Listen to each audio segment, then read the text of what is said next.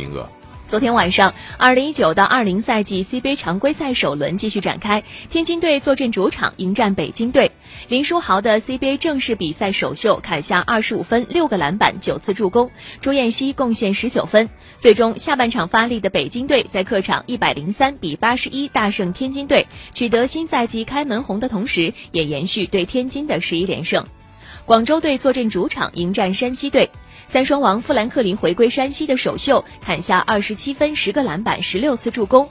元帅狂飙八记三分，轰下二十九分，其中八记三分追平了个人职业生涯纪录。最终，山西在客场以一百二十三比九十六大胜广州，取得新赛季开门红。